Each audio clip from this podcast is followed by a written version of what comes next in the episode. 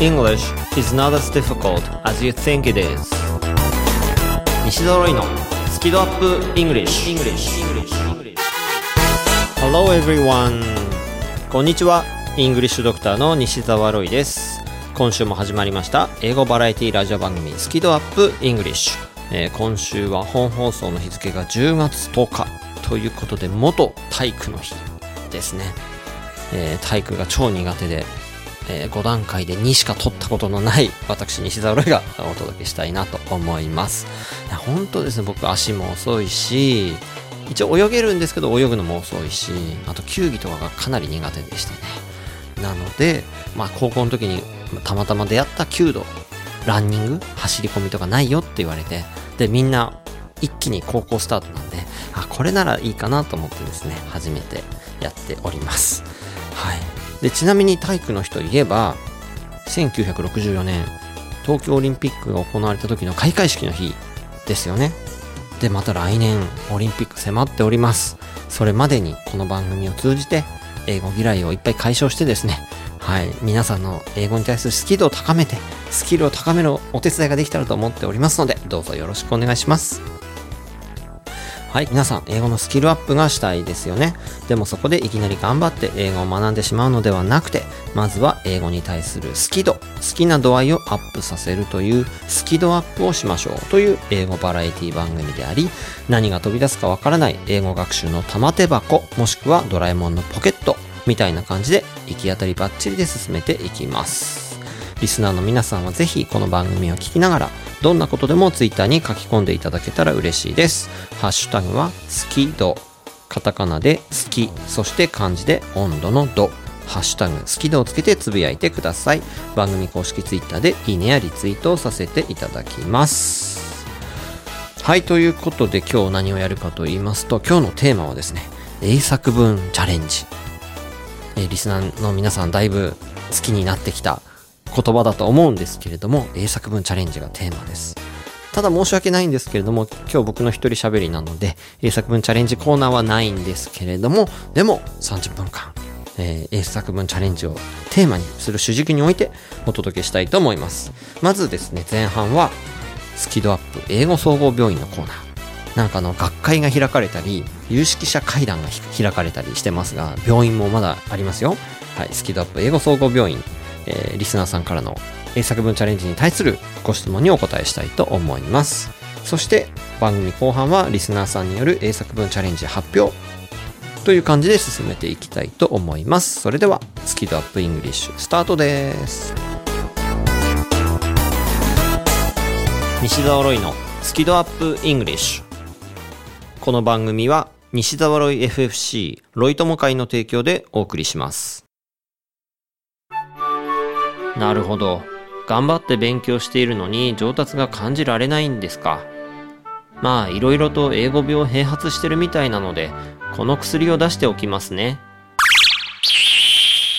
英語が上達しない原因の直し方電子書籍ですので、薬局ではなく Amazon Kindle ストアでお求めください。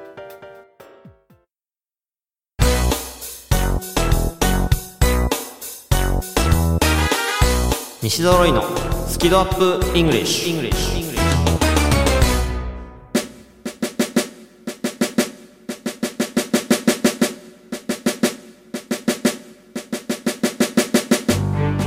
スキドアップ英語総合病院。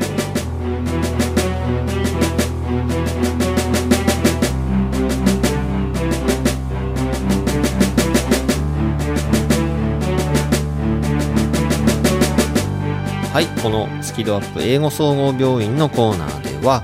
私、西澤ロイが、まあ、イングリッシュドクターですので、総合医みたいな感じで、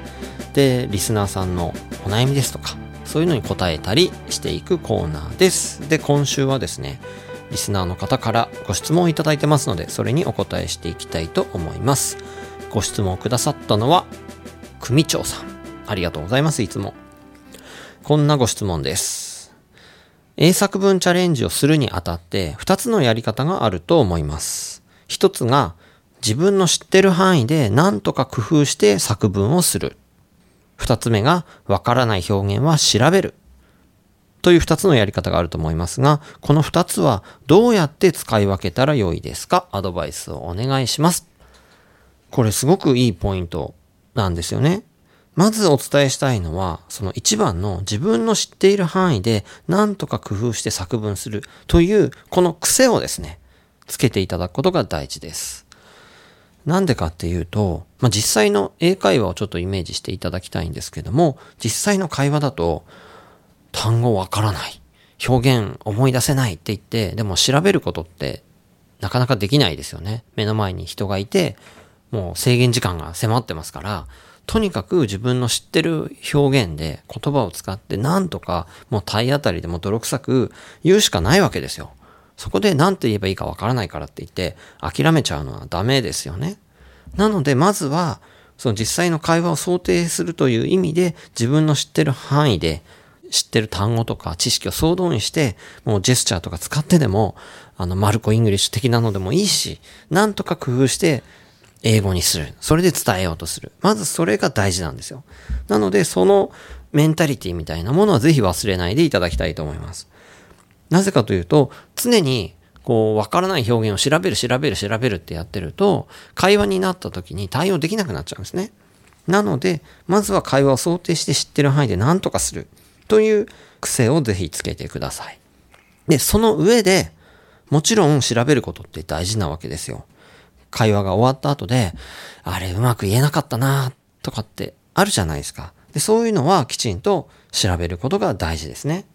で、それでなんかいい表現が見つかったら、その表現が次、次回ちゃんと言えるように練習する。そうすることで、次回言えるようになって、実際うまく言えた。したらもうそれは間違いなく上達してるじゃないですか。ですので、その2番のわからない表現を調べるっていうことも大事なんです。なので、まあ、まずは表現してみる。で、その上で調べてみて、で、見つかった表現とか、あ、これいいなっていう表現をちゃんと使えるようにする。そういう感じでやっていただけたらと思います。で、それが学び方なんですけど、じゃあ英作文チャレンジの書き込みについてどうしたらいいかっていうのはもうご自由にしていただいて大丈夫です。だからある程度ね、その英語力がある方はもう知ってる英語で表現しちゃうのがおすすめですね。で、中には、いや、自分の英語力に自信ないとか、いや、ちょっとはちゃめちゃな英語だなっていう方は、もちろん調べて、それから書いていただくっていうのもありです。はい。なので、そこはまあご自由にやっていただければと思います。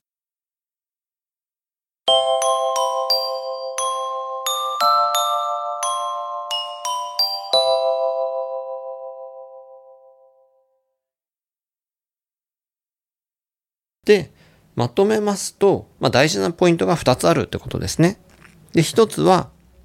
さっきも強調したんですけども、自分の知ってる範囲で何とか工夫して表現するっていう癖をつける。これがまず大事なことですと。2つ目のポイントとしては、アウトプットをすることが大事だっていうことなんですよ。この話って結局。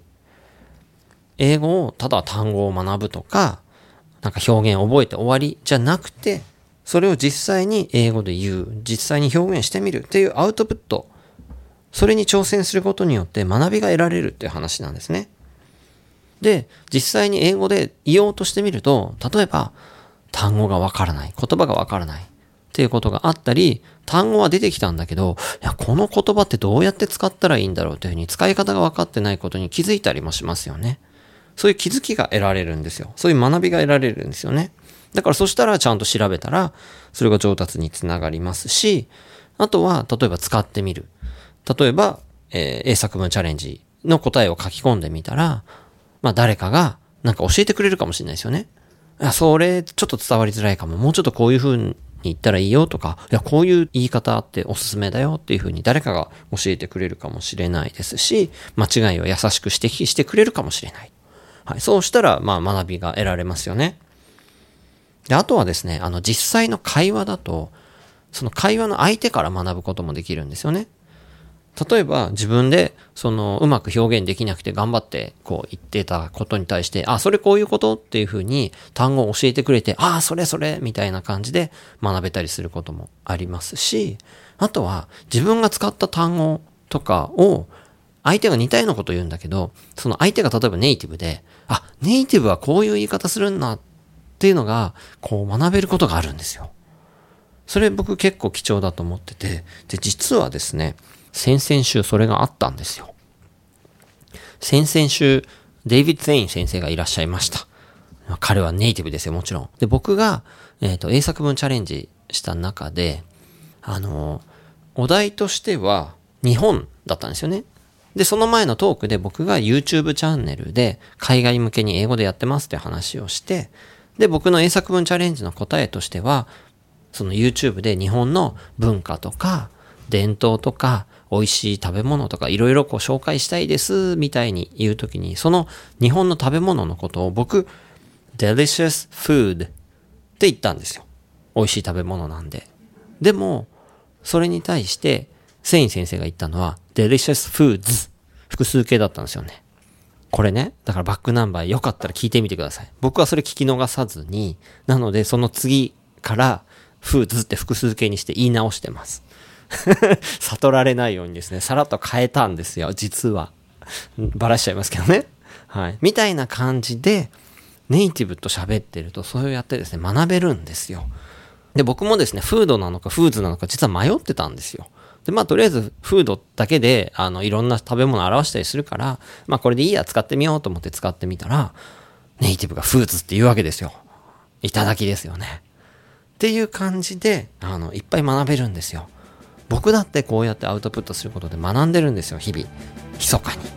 なので、ぜひ皆さんもたくさんアウトプットしていただけたら、どんどん学びが増えていきますので、で、わからない表現はどんどん調べたらいいんですよ。ね、だからあの、英作文チャレンジのこのコーナーとかでは、あの、間違いにフォーカスすることはしてないんですね。間違いとか伝わらないとか。それよりも、まずは、えー、知ってる単語で表現するとか、その表現する勇気とか、そのメンタル的なものを重視してるので、英語のことあんまり言ってないです。っていうのがあるんですけれども、ぜひですね、これでいいのかみたいに思ったら質問していただいたら、今日もですね、この後、えその辺の説明ちょっとしたいなと、解説したいなとも思ってるんですけれども、そういうこともできますし、リスナーさんの間でなんか教えてくれる人が現れたりとかしたら面白いかなとか思いますし、まあ、とにかくですね、どんどんアウトプットしてみていただけたらなと思います。ということで、組長さん、えー、素敵な質問をどうもありがとうございました。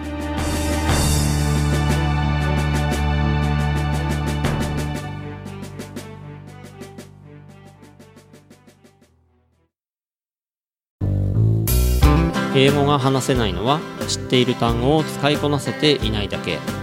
だから1日15分の動画レッスンでエゴイヤ病直訳スピーキング病英語コミュ障が治ります。苦手意識が強い人でも2ヶ月以内に英語ができる人に返信それが頑張らない英会話レッスンです。5時間分の無料レッスン動画をプレゼント中。詳しくは西澤ロイの公式ホームページをご覧ください。あなたはもう英語が話せるんです。話せるんです。話せるんです。話せるんです。English is not as difficult as you think it is. 英語はあなたが思うほど難しくはありません。西揃いのスキドアップ English. リスナーさんからの英作文チャレンジ発表。えー、毎月1回ですねこのコーナーをやる感じになってきましたけれども、えー、ツイッターでですね皆さんが今まで書き込んでくださった英作文チャレンジのご回答をですね発表したりそれに対してですねちょっと解説をつけたりしていきたいなと思います。で今回はですね先ほどのお話ともちょっと合わせてここをもっとこういう風に表現した方がいいよみたいなですね。ちょっとそういうお話を、えー、増やして割合増やしてちょっとお届けしていきたいなと思います。で今回はですね取り上げるのは8月の2週目から5週目ということでリチャード川口先生が来てくれた時の作文チャレンジのお題。その回を取り上げたいと思います。それではまずは8月2週に、えー、お届けした英作文チャレンジでこの時のお題は Vision ビジョンということでしたね。ですので、まあ目標とか目指すものとか、まあいろんなことを語っていただいたんですけれども、一つ今回取り上げて解説したいのは、風の子さんによるご回答です。I think I'm positive. 私は前向きだと思いますと。But one of my coworker 同業者の一人、一緒に働いてる人の一人が has more strong mental メンタルがもっと強いんだと。で、she enjoy pinches まあ、ピンチを彼女は楽しむんだっておっしゃりたいんですね。で、I want to be like her 彼女みたいになりたいですと。はい。そんな英作文チャレンジのご回答をくださいました。はい。で、これ、まあちょっと突っ込むならば、more strong これは stronger って言えるともっとかっこいいですね。比較級というやつですけれども、まあ、短い単語だと er をつけて strong, stronger, strongest ってなるのありましたよね。で、まあ more strong でもバッチリ通じますし、ノンネイティブで基本的に more つけちゃえば絶対間違いなく通じるので楽だし、まあ、そういうことをやる方もいます。なので全然問題ないんですけれども、まあ、stronger っていうのがパッと出ると、もうちょっと知的に聞こえたりするかもしれません。そしてもう一つ、ピンチ。えー、she enjoy pinches っていうふうに言っていただいて、まあ、あの、気持ちは日本人としてはすごくわかるんですよ。ピンチを楽しんでるっていうのは。ただ、英語では通じづらいかなと。ピンチというのは和製英語なんですね、実は。そもそもピンチってどういう意味だか皆さんご存知でしょうか？ご存知でしょうか？ディレクターさんも首振ってます。ピンチっていうのは、つまむこととか、挟むこととか、そういう感じのがピンチなんですね。で、英語だとですね、そのピンチだっていうのは、まあ、ピンチっていう単語を使って言うならば、be in a pinch。ピンチの中にいるというふうに、in a pinch っていう言い方はあります。なので、まあ、それを使うならば、she enjoys being in a pinch と、まあ、言えなくはないですね。あ、で、ちなみになんでピンチの中にいるとピンチなのかわかりますかね？皆さん大丈夫ですかね？こう、挟まれる中なんで、なんかこう、例えばですけど、壁と壁が、こう、迫り寄ってくるのをイメージしていただくと、それピンチですよね。まあ、そんな感じでイメージしていただくと分かりやすいと思うんですけども、まあ、無理にですね、この、彼女はピンチを楽しむっていうのを、このピンチって言い方に多分こだわんない方がいろいろ言いやすいんじゃないかなと思います。例えば僕だったら、she enjoys tough situations みたいな言い方とか、she enjoys challenges みたいな感じで言い換えちゃったら、まあ楽に、あの、ピンチっていう単語を知らない人にも伝わりやすい言い方になるかななんて思います。はい、続いて8月第3週目。この時はお題は work 働くことでした。で、組長さんがくれたご回答を発表します。My life work is make smiles. 私の生きがいは人を笑顔にすることです。っていう感じでですね、まあすごく伝わってくる英語なんですけども、ここにちょっと突っ込むならば、My life work is to make っていうふうに動詞の前に to を入れるとですね、もうちょっと整います。名詞ではなくて、これ動詞なんですよね、make って。で、動詞がいきなりこういうところに出てくると、ちょっと座りが悪いんですね。なので、my life work is to make smiles みたいな感じで to を入れていただくことで、まあ、文法的に言うと、この to make で to 不定詞で、まあ、名詞的な感じになるので、名詞になるっていうふうにまあ説明されるんですけども、いきなり動詞が出てこない方がいいですね。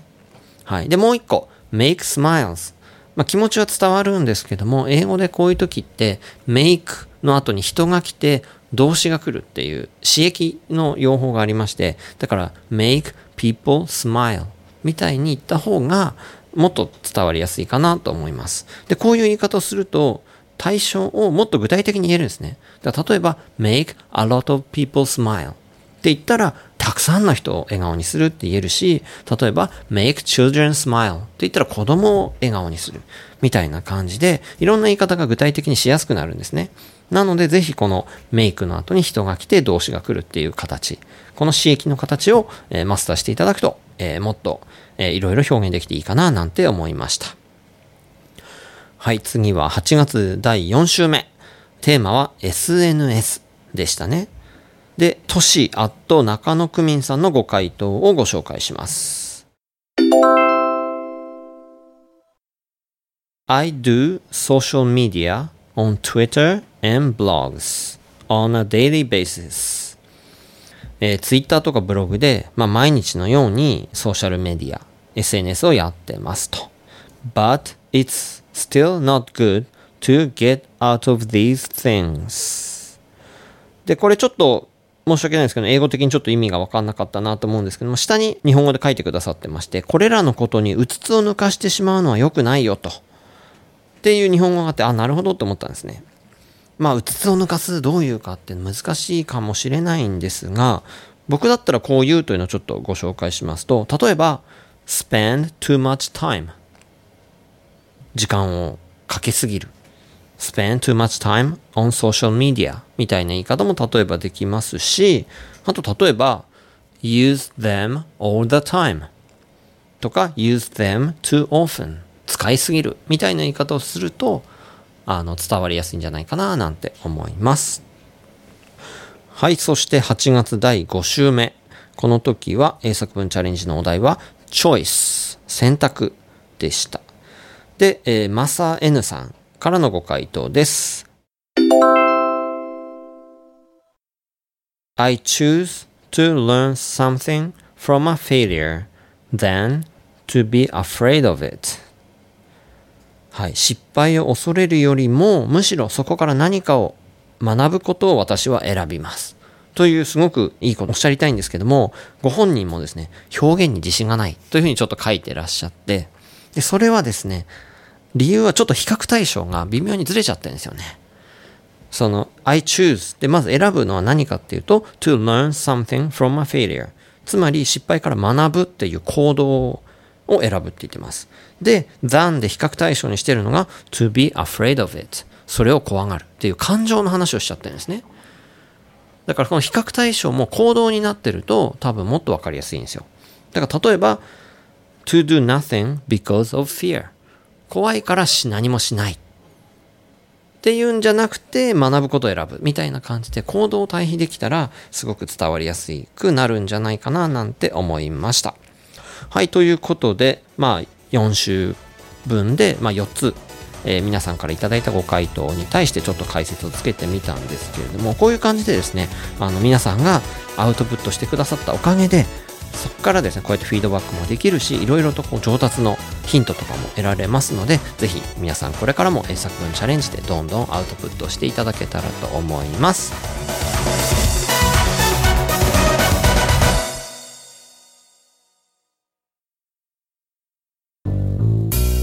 英語が話せないのは知っている単語を使いこなせていないだけだから1日15分の動画レッスンでエゴイヤ病直訳スピーキング病英語コミュ障が治ります。苦手意識が強い人でも2ヶ月以内に英語ができる人に返信それが頑張らない英会話レッスンです。5時間分の無料レッスン動画をプレゼント中。詳しくは西澤ロイの公式ホームページをご覧ください。あなたはもう英語が話せるんです。話せるんです。話せるんです。話せるんで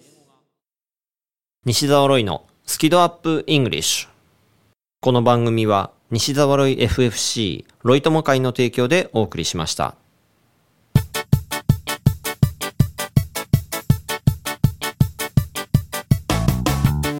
今週は英作文チャレンジをテーマにですね、はい、お届けしてきまして、これまで2週間続けて、えー、一人喋りということでやってきました。はい、えー、楽しんでいただけてたら嬉しいです。はい、そしてですね、来週からは、一人じゃないですよ。あの、レギュラーパートナーに昇格したあの男が帰ってきます。で、この間ですね、ちょっと打ち合わせをしてきまして、まあ、リチャードと、まあ、あとディレクターさんと3人で脱菜会議ですよ。四谷にですね、あの、日本酒の美味しいお店を見つけまして、そこでですね、あの、幻の日本酒ザクとかも飲みながら、まあ、脱菜も飲みながら、はい、会議をしてきまして、で、まあ、あの、いろいろ、ちょっとディレクターさんからですね、リチャードに対してもっとこうして、みたいな感じでいろいろと、あの、伝わったみたいなので、きっとですね、パワーアップしたリチャードが帰ってきてくれると思います。ギュギュギューンとこうパワーアップしたリチャードが帰ってくるはずなので、えー、ぜひ皆さんも楽しみに待っててくださいね。僕もすげえ、あの、僕もすごく楽しみにしてます。はい。ということで、えー、このスキルアップイングリッシュですが、番組公式ツイッターがありますので、フォローとぜひこの番組のことを拡散シェアよろしくお願いします。そしてネタになることはいつでも大募集してますのでパーソナリティへの質問や言いたいこと英語学習に関するお悩みやご質問その他何でも何でも何でも遠慮なくギュギュギューンと Twitter で送っていただければ嬉しいです